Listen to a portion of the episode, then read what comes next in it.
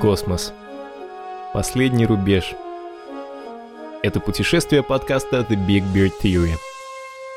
Его миссия – каждый четверг делиться новостями науки и вместе с вами открывать новые горизонты знаний. Смело идти там, где еще не ступала нога человека –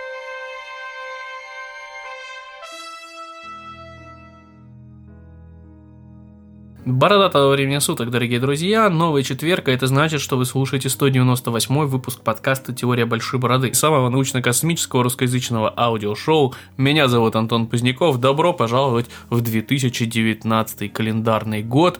А сегодня мы с вами поговорим, конечно же, о новостях, потому что буквально за первые дни Нового года успела произойти куча всего крутого, что мы никак не можем обойти стороной. Так что, безусловно, обсудим все эти новости. Ну и традиционно уже для начала года э, поговорим о том, чего стоит ждать в 2019 году, каких запланированных событий стоит ждать, потому что всегда будут какие-то события явно не запланированные, будут какие-нибудь открытия, которые мы не можем предсказать, но э, поговорим о том, чего, чего стоит ожидать и каким, вероятно, будет 2019. Но для начала, конечно же, новости. Для начала начнем с э, затравочки. Осирис э, Рекс э, вышел на орбиту астероида Бену. Это самая медленная и самая маленькая орбита, которую человечество делало, потому что э, сам Бену он маленький, и, соответственно, чтобы выйти на его орбиту, нужно двигаться достаточно медленно, и если бы аппарат двигался быстрее, он бы просто не удерживался гравитацией и э, летел куда-нибудь вдаль, а не загибал свою траекторию вокруг собственного астероида. И это на фоне следующей нашей новости очень контрастная такая получается штука, потому что с одной стороны у нас самая медленная орбита за всю историю человечества, а с другой стороны у нас зонд «Новые горизонты», про который я больше не могу молчать. И, конечно же, у нас прошел пролет мимо Ультима Тули, то, о чем мы говорили почти весь прошлый год, и события которого я так ждал, потому что... Э, ну, это действительно очень классная, очень классная миссия, которая э, помимо прочего, э, естественно, какой-то фундаментальной научной нагрузки, она олицетворяет собой э, такое вот э, истинное истинное от, первооткрывательство, назовем это так. Потому что мы впервые пролетели мимо объекта пояса Койпера, мы впервые э, получили такое далекое изображение, и все прошло успешно. Начнем с этого. Э, то есть зонд на скорости порядка 14 км в секунду просвистел, если бы там была атмосфера мимо Ультима Тули, и уже успел передать нам фотографии. Собственно, я записываю это в четверг, буквально вчера вечером вечером у нас была пресс-конференция, на которой э, нам показали первые более-менее подробные снимки, и ультиматуля похожа на космического снеговика. Действительно, э, меня в первую очередь восхищает то, насколько близко были модели к тому, что мы увидели на самом деле, и если вы видели скажем так, э, Плутон мы видели в разных цветах, мы видели в разных его формах, но там сложнее, потому что Плутон сам по себе, он шарообразный, он планета почти, планетоид, карликовая планета, как угодно его можно называть, но главное, что он сферический, и об этом мы знали достаточно давно, соответственно, там уже нужно было угадывать какие-то эм, особенности поверхности, естественно, мало кто мог предугадать вот это вот сердечко, которое на самом деле э, две разные структуры, одна из них называется равнина спутника, а спутник планум, и, в общем, там сложно было, э, чтобы совпало у нас э, то, как видят это художники до пролета, с тем, какие фотографии мы получили после пролета. А в случае с Thule сам размер всего объекта составляет порядка 33 километра, и у нас достаточно давно было известно, что у нас Thule является э, таким двойным объектом. Даже иногда сомневались, э, является ли это одним телом или двумя телами, которые вращаются друг вокруг друга, э, но в итоге оказалось, что это одно тело, так называемое contact binary, то есть это двойной объект, который э, получился путем столкновения двух объектов поменьше. И здесь есть э, сразу несколько таких интересных моментов. Ну, для начала, э, давайте, наверное, все-таки о моделях поговорим. Дело в том, что было предсказано действительно с помощью фактически любительских астрономических инструментов, то есть, грубо говоря, телескопов, которые мы можем купить с вами вот в магазине, смотрели на то, как Ультима Туля э, закрывает звезды на фоне. То есть э, был момент, когда он проходил через э, серию звезд, которые находились близко друг к другу, и потому как менялась яркость этих звезд, ну, мы могли уже делать какие-то выводы о форме объекта поиска Койпера, чем-то похоже на транзитный метод поиска экзопланет у нас получалось. И вот именно тогда, это в прошлом году, где-то, наверное, в начале лета, если мне не изменяет память, тогда объявили о том, что Ultima Thule это, скорее всего, двойной объект, и у нас были какие-то модели, которые предсказывали, как это может выглядеть, и они чертовски похожи на то что изображение, которое мы получили в итоге. Конечно, у нас достаточно низкое разрешение, и, соответственно, возможно, это уже мое воображение э, дорисовывает какие-то моменты, которые вот угадали художники, но в целом очень похожая модель, и действительно у нас получаются два таких почти сферических объекта, которые соединены перешейком, и э, в итоге мы получаем что-то похожее на Снеговичка, на BB-8 из Звездных войн, на что угодно. На самом деле, чем-то это похоже и на э, комету Чурюмова-Герасименко, которая также известна как 67P, и она тоже состоит из двух таких э, кусков, э, которые связаны перешейком, и, вероятно, это тоже является так называемой contact binary, ну, контактным двойным телом, э, но в чем разница критическая между кометой Черемова-Герасименко и Ультима Туля. Дело в том, что комета, она регулярно подлетает к Солнцу. Да, она, по сути, большую часть времени живет тоже в поясе Койпера, то есть в далеком, холодном участке нашей Солнечной системы. Но, э, подлетая к Солнцу, э, она нагревается, солнечным ветром выбивает из нее куски, по сути, весь тут хвост кометы, который мы видим, это и есть поток частиц, которые выбиваются с поверхности кометы, и, соответственно, у нас происходит эрозия, и мы не можем говорить, что э, в первозданном виде мы видим э, то, что ну, как была сформирована эта комета. В случае с Ультима Тули она находится постоянно э, в поясе Койпера, она не подлетает близко к Солнцу. Солнце там в что-то там несколько сотен раз слабее, чем у нас на Земле. Вообще ультиматуля находится на расстоянии 44 астрономических единиц, и, соответственно, в 44 раза она дальше от Солнца, чем Земля, и э, при этом вот, там очень мало вообще какой-то активности солнечной наблюдается, поэтому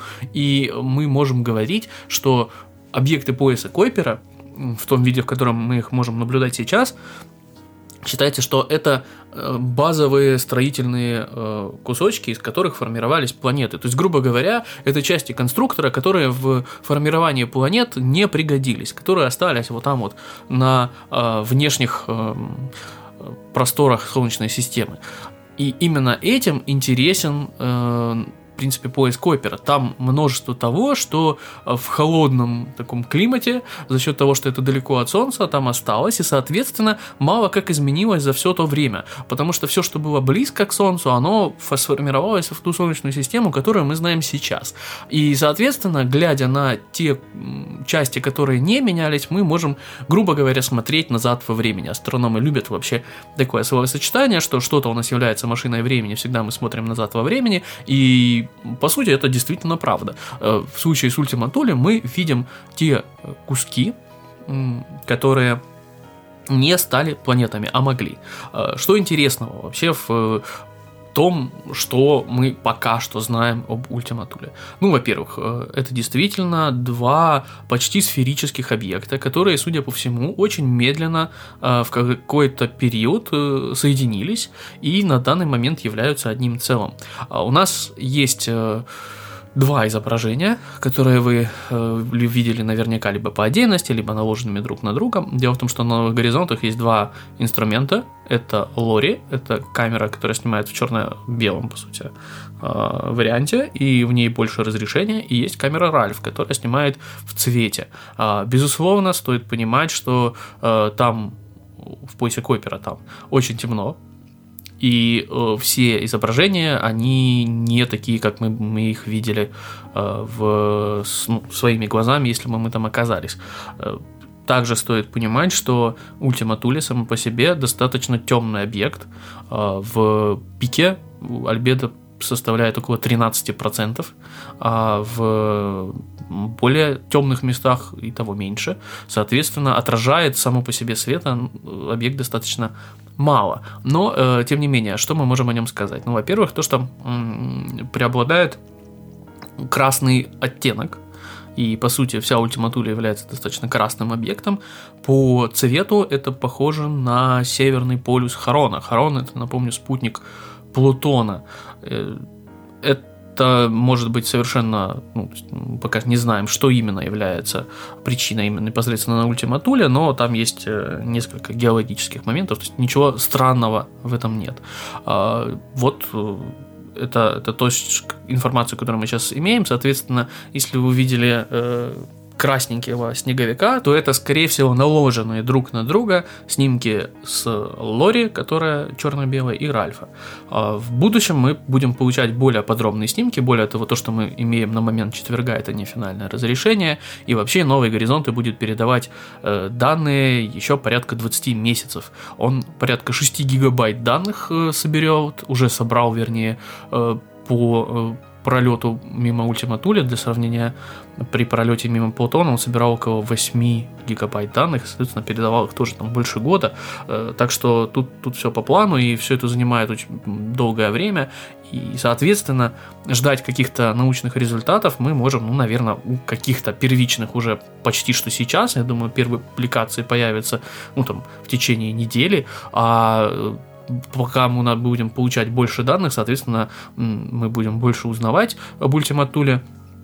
Ну и э, ученые будут делать какие-то выводы, публиковать э, то, что они нашли, и, соответственно, все это будет э, в виде каких-то публикаций в журналах, и мы будем их уже, наверное, обсуждать в течение следующих там пары лет.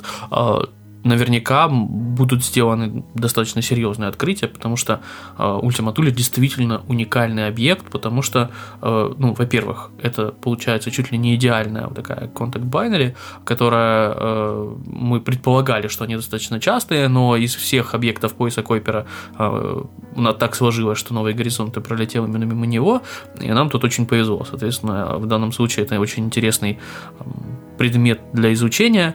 А, ну и, как я уже сказал, с помощью Thule мы наверняка сможем чуть лучше понимать то, как формировалась Солнечная Вселенная, потому что мы, по сути, смотрим на один из кирпичиков, из которых состоит, э, состоят планеты. Э, что еще можно сказать? Э, забавно, что на данный момент вот эти два куска, из которых состоит Ultima Thule, и хотят, собственно, назвать Ultima тот, который побольше, и Thule тот, который поменьше. И еще э, из интересных таких моментов э, на снимках, которые мы получили сейчас, отчетливо видно, что вот эта шейка между э, нашими двумя э, кусками, она самая яркая. Э, все это по нынешним предположениям, которые, скорее всего, окажутся правдой, происходит из-за того, что э, пыль, которая находится на поверхности, она э, стекает вот именно в эту шейку, потому что туда вот все это скатывается, и поэтому у нас там э, из-за засилия пыли получается такой вот яркий перешеек. Но вообще, конечно, очень классно смотреть на такие фотографии. Я уже, наверное, много раз говорил, когда анонсировал этот пролет, что э, в ближайшие лет, наверное, 30 мы не получим подобных снимков и близко, потому что для этого нужно долгое планирование миссии э, и, соответственно, запуск новой миссии, выбор новой цели. Маловероятно, что в ближайшее время у нас что-то похожее на новые горизонты будет запущено, а жаль. Но у нас есть шанс посмотреть еще, может быть, на что-нибудь, если, э, собственно, тот, все тот же зонд «Новые горизонты», который находится в поясе Койпера и сейчас там активно летит, э, выберет себе следующую цель. Это может произойти в 2020 году. До этого времени э, команда «Новых горизонтов», я так понимаю, планирует активно искать следующую цель, выбрать кандидатов для нее, и, соответственно, уже в 2020 году будет все это предложено НАСА, и, соответственно, если все пройдет хорошо, если найдется э, нужный кандидат и э, с помощью того запаса горючего, который на данный момент есть на борту новых горизонтов, у нас получится скорректировать курс до этого нового объекта, мы, возможно, получим э, фотографию какую-то еще более далекого объекта. Но это уже как бы э, будет решено вот в ближайшие несколько лет и то, скорее всего, будет не скоро. А, хотя, хотя у новых горизонтов есть, по сути, все шансы, потому что, а, как я уже сказал, ультраматуля находится на расстоянии примерно 44 а, астрономических единиц, то есть 44 раза она дальше от Солнца, чем Земля, Астрономическая единица это расстояние от Земли до Солнца, среднее, а э, поиск Койпера простирается на примерно 70 астрономических единиц. Соответственно, лететь еще новому горизонту, новым горизонтом очень-очень далеко и долго до предела пояса Койпера, и наверняка что-нибудь да может подвернуться. Посмотрим, если удастся что-то еще запечатлеть с помощью этого маленького аппарата, э, это будет, ну, конечно же, очень круто и по сути, мы получим вместо пролета мимо Плутона, мы получим сразу три пролета, и это ну, действительно классно, когда вот такой вот аппарат может э, дать нам так много. Что еще хотелось бы сказать, вот я говорю про дух э, первооткрывательства. Я вот, э, когда учился в школе, и, собственно, там, когда у нас была география, и сначала у нас была как бы история, да, а потом география, и все это накладывалось, и у меня в голове всегда такой диссонанс был, что, мол, э, вот э, люди в древности, вот у них было круто, вот у них были белые пятна на карте, соответственно, можно было поплыть и открыть новый кусок карты. Но это как в компьютерной игре, когда ты идешь и открываешь новый кусок карты, и ты прям такой, ух ты, и тут новое, и тут новое, и тут новое, и тут новое. А вот э, когда уже были уроки географии, я смотрю на карту, и в ней все, все закрашено. И ты думаешь, ну, что тут интересного? Э, все уже найдено. Со временем, конечно, понимаешь, что, во-первых, у нас есть океаны, которые достаточно мало изучены. Э, у нас есть э, какие-то труднодоступные места, в которые мало кто ходил. Но, тем не менее, картографировано уже все, и большую часть информации, которая у нас есть о нашей планете, по крайней мере, о суше, мы знаем. И поэтому мне казалось, что вот этот вот дух первооткрывательства, он как бы особо уже не актуален, потому что мы и так все знаем, и что там нового может быть. Но подумайте вот о чем. Вот у нас есть Солнечная система. А, насколько мало мы о ней знаем. Опять же, когда об этом рассказывают в школе, нам когда я еще учился в школе, говорила, вот у нас есть 9 планет, тогда Плутон еще был планетой, и это все, вот это наша Солнечная система.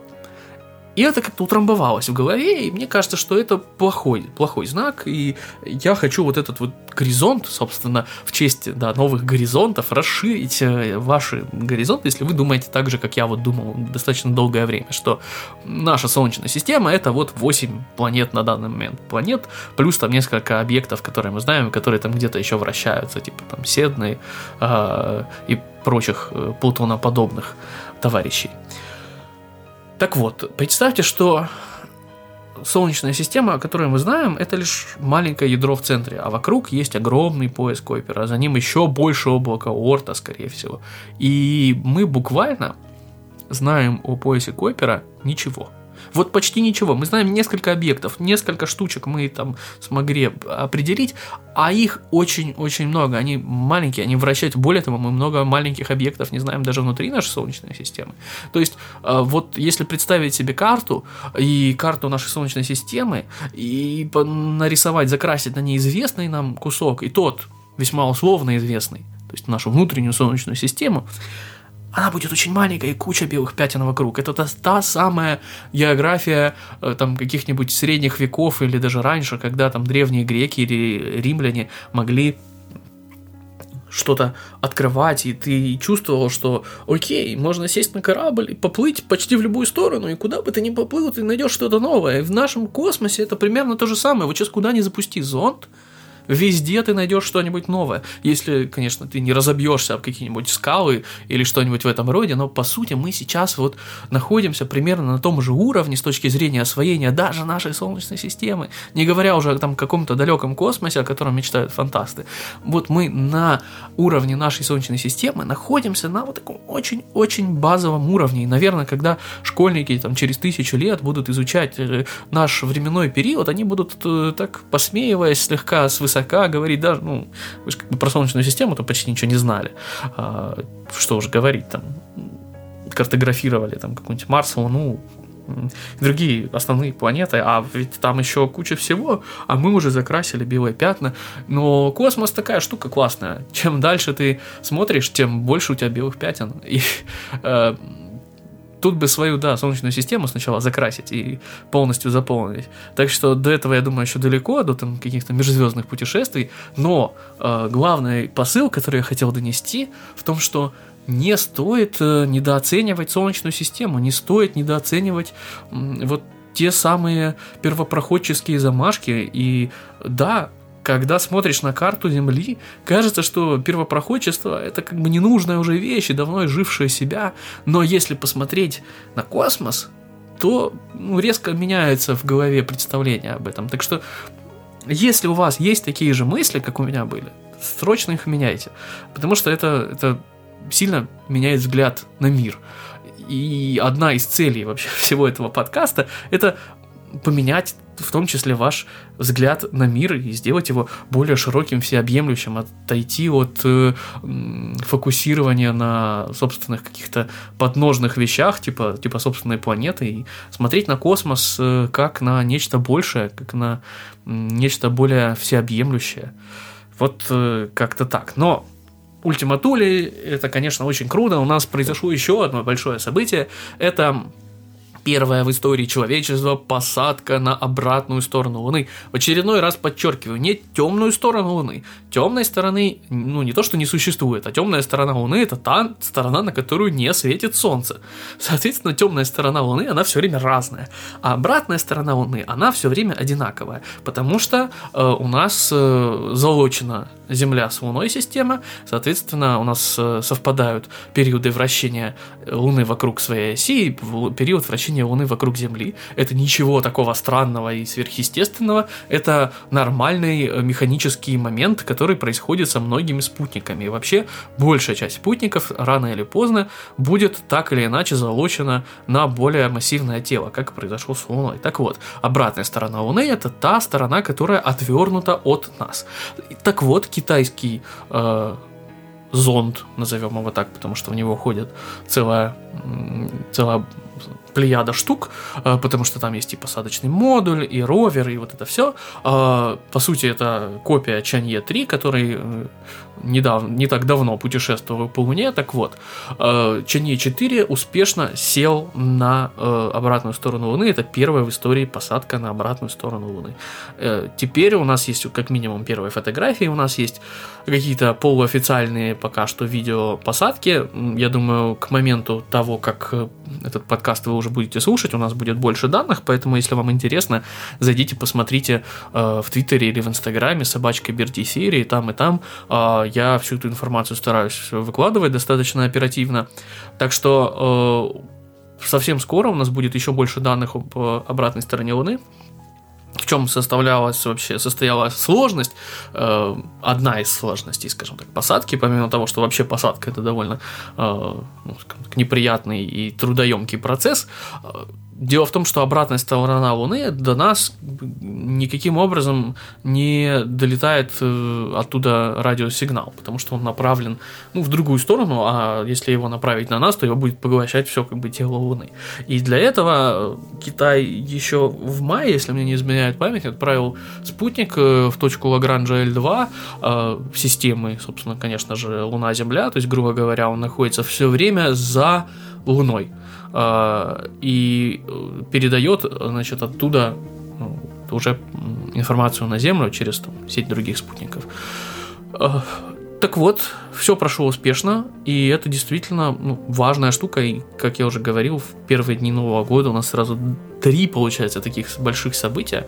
Ну, пожалуй, Osiris Rex масштабом поменьше. А вот Thule и Чанье 4 это прям круто-круто. И я очень жду дальнейшего продолжения. Так начавшийся год э, не может просто так мимо пройти. Но, собственно, давайте и поговорим быстренько, потому что у нас не так много времени осталось, к сожалению. Я думал про Thule э, и Ченни 4 сейчас вам быстро расскажу, и потом пройдемся по тому, чего стоит ждать э, в 2019. А вот видите, как обычно, получилось на много-много минут. Но, собственно, я даже, даже рад, что так получилось, потому что таких фундаментальных миссий по сравнению даже с прошлым годом у нас в 2019 году не особо планируется. Э, у нас э, есть э, компания SpaceX, которая наверняка будет продолжать делать много новостей. Ну, во-первых, у нас будет если все пройдет хорошо, первый коммерческий запуск Falcon Heavy, даже, наверное, не один, а парочка если, опять же, все пройдет успешно. У нас сейчас идет активное строительство э, так называемого Стархоппера, судя по всему, потому что мы до конца, у нас еще нет официального подтверждения, но я вам в одном из предыдущих выпусков рассказывал, что SpaceX решили отказаться от... Э, композитных материалов в Starship. Starship это вот это вот э, вторая ступень э, следующей ракеты, которая раньше называлась BFR, сейчас называется BFS, э, Big Falcon Ship, да, и, соответственно, Falcon Super Heavy, да, у нас, соответственно. В общем, неважно, я думаю, они еще их переназовут, но сам корабль будет сделан из стали, из отполированной стали, и сейчас у нас идет строительство, судя по всему, прототипа. Сначала было непонятно, э, будет ли это вообще что-то связанное со SpaceX, или это какая-то водонапорная башня, потому что она похожа по форме и сделана реально из кусков стали. Непонятно, что это такое, но сейчас у нас уже есть э, три Э, сопла, соответственно, скорее всего, это три двигателя Raptor, которые присобачат к этой штуке и будут ею прыгать. Э, прыгать, почему, собственно, Starhopper, да, откуда берется это название? Это название по аналогии с Grasshopper, который был прототипом э, первой ступени Falcon 9, и на нем SpaceX отрабатывала, собственно, вот эту самую посадку. Что будет делать SpaceX с тем, что они строят сейчас? непонятно, никто пока что ничего не, не официально не говорил. В своем твиттере Илон Маск обещал, что вроде как где-нибудь уже весной 2019 года у нас будут первые полеты прототипа. Вероятнее всего, это и есть прототип. А может и нет. То есть э, тут такая еще аура секретности какая-то появляется, но будет, безусловно, интересно продолжать следить за развитием этого проекта. Как я, по-моему, в прошлом выпуске вам рассказывал, в чем-то это похоже на присутствие в белой комнате Джонни Айва, который э, сейчас разрабатывает новый iPhone. То есть вы видите все маневры, все варианты, которые перебираются в процессе. Нам сейчас открывают вот этот самый процесс и о нем публично заявляют, публично признают какие-то ошибки, меняют их, и за всем этим, безусловно, очень интересно следить. Все это происходит и в других компаниях, но, как правило, за закрытыми дверями. Я думаю, что SpaceX также, помимо всех этих э, моментов в своих коммерческих запусках Falcon 9 э, поймает, наконец, э, носовой обтекатель, или головной обтекатель, правильнее будет сказать, и его переиспользуют. Более того, переиспользуют они еще его, может быть, раньше, потому что э, последний раз они выловили из воды, и, опять же, Иван Маск в Твиттере писал, что вроде как в рабочем состоянии, ну, поплавал, ничего страшного. Э, конечно же, соленая вода и электроника, они лучшие друзья, но посмотрим, может быть, им удастся что-то из этого э, реанимировать, вернуть к жизни и запустить заново, потому что, напомню, стоят э, эти штуки порядка 6 миллионов э, долларов. А 6 миллионов долларов даже для Ивана Маска на дороге не валяются. И в конце концов можно будет еще немножечко скостить стоимость, наверное, э, если это удастся поставить на поток. Э, но, конечно же, хотелось бы увидеть видео, как э, вот этот самый мистер Стивен, это корабль с сетями, с такой сеткой растопыренной, э, будет ловить обтекатели, и, конечно же, когда-нибудь он их наконец-то поймает. Ну и что у нас еще ждет? Вот одно из самых, наверное, главных событий в 2019 году это будут запуски Crew Dragon. У нас планируется три запуска, и Starliner от Boeing. Э, по-моему, то ли два, то ли три запуска планируется, и в этом году мы уже должны увидеть, в, собственно, в первой половине этого года тестовые запуски э, без экипажа, а затем и Crew Dragon, и Starliner должны запустить э, в тестовом режиме экипаж э, и таким образом э, прекратить вот ту самую монополию союзов, которые на данный момент мы имеем, э, потому что доставлять людей к МКС и, собственно, на орбиту, да, надо. И э, если у нас возникают какие-то проблемы с Союзом, мы в прошлом году это на себе ощутили во всей красе, э, если у нас поступают проблемы с Союзом, это ну, задница большая. Э, чуть мы в эту задницу не вляпались, э, когда у нас в союзе МС-09 обнаружилась дырка, а в союзе МС-010 обнаружилась невозможность э, вывести его на орбиту из-за аварии при запуске. Э, но уже совсем скоро у нас должны быть альтернативные способы. Ну и, как всегда, здесь можно, конечно, разводить какие-то политические дискуссии, но я здесь вижу исключительно коммерческий момент, что у нас есть больше конкуренции, а конкуренция – это всегда двигатель прогресса, и пинание рынка, чтобы он двигался вперед. А когда рынок двигается вперед, хорошо должно быть всем. И, соответственно, а, что у нас еще в 2019 году будет? Э, будет продолжаться лунная гонка. Собственно, сейчас мы ее наблюдаем активно, тот же Ченье 4. А в 2019 же году должен запуститься Чанье 5. Это будет э, китайский аппарат, который э, должен будет вернуть реголит лунный на Землю. То есть, соответственно, похоже на миссии по возвращению грунта с астероидов, которые у нас сейчас есть, Осирис Рекс и Хаябуса 2, вот э, что-то подобное будет сделано Китаем, только доставкой реголита с Луны. А кроме этого, у нас должна быть еще э, компания Space Ill, это израильская компания, которая должна будет э, уже 13 февраля 2019 года на ракете Falcon 9 запустить э, свой э, зонд к Луне, и там будет э, около двух с половиной месяцев сближения с Луной, чтобы минимизировать э, затраты топлива. И, насколько я понимаю, это будет первый коммерческий запуск все-таки к Луне, если все пройдет удачно. Э, также в лунной гонке у нас будет и Индия участвовать. У нас планируется запуск э, ровера Чандраян-2. А, это будет индийский ровер, который должен будет запущен э, уже 30 января. И будет он целиться в Южный полюс Луны. А из телескопов, э, из таких более-менее серьезных, у нас должен произойти запуск телескопа Чепос, CHEPOS. Это телескоп от ESA, который будет искать экзопланеты э, в размере примерно Земля-Нептун. И он в чем-то будет похож на запущенный в прошлом году телескоп TESS. Э, вот примерно так будет выглядеть 2019 год э, в плане освоения космоса. Также я надеюсь, что в этом году наконец-то у нас начнется космический туризм. Э, у нас есть две компании, которые вот-вот-вот-вот начнут. Это Blue Origin и Virgin Galactic. Наверняка в начале прошлого года я говорил нечто подобное, но вот тут они уже очень-очень близко. Соответственно, ну прям должны уже, должны запустить э, первый коммерческий запуск э, с людьми, которые заплатили деньги, чтобы побывать в космосе, даже если для этого придется переопределить, что такое космос, и опустить линию Кармана на 20 километров ниже, чтобы Virgin Galactic говорили, мы тоже запускаем людей в космос. Э, ну, на самом деле от этого ни холодно, ни жарко, от того, как мы что называем, э, ниже от этого вылетать не будете, если собираетесь, соберетесь полететь на том же э, корабле Virgin Galactic, так что, ну, не знаю, что формально считать космосом, это уже такая схоластика и софистика. В любом случае, 2019 год обещает быть очень интересным. Наверняка у нас будет какие-нибудь продвижения вперед в плане эм, гравитационно-волновой астрономии, потому что Лайга у нас усовершенствуют, и он должен будет с чуть улучшенной чувствительностью начать работать. Соответственно, мы, возможно, обнаружим какие-то новые события гравитационно-волновые. А у нас, возможно, найдется новая планета. Хотя я достаточно скептически настроен пока что к именно ближайшему нахождению планеты 9, так называемой, которая должна где-то там в поясе Койпера крутиться на достаточно вытянутой орбите.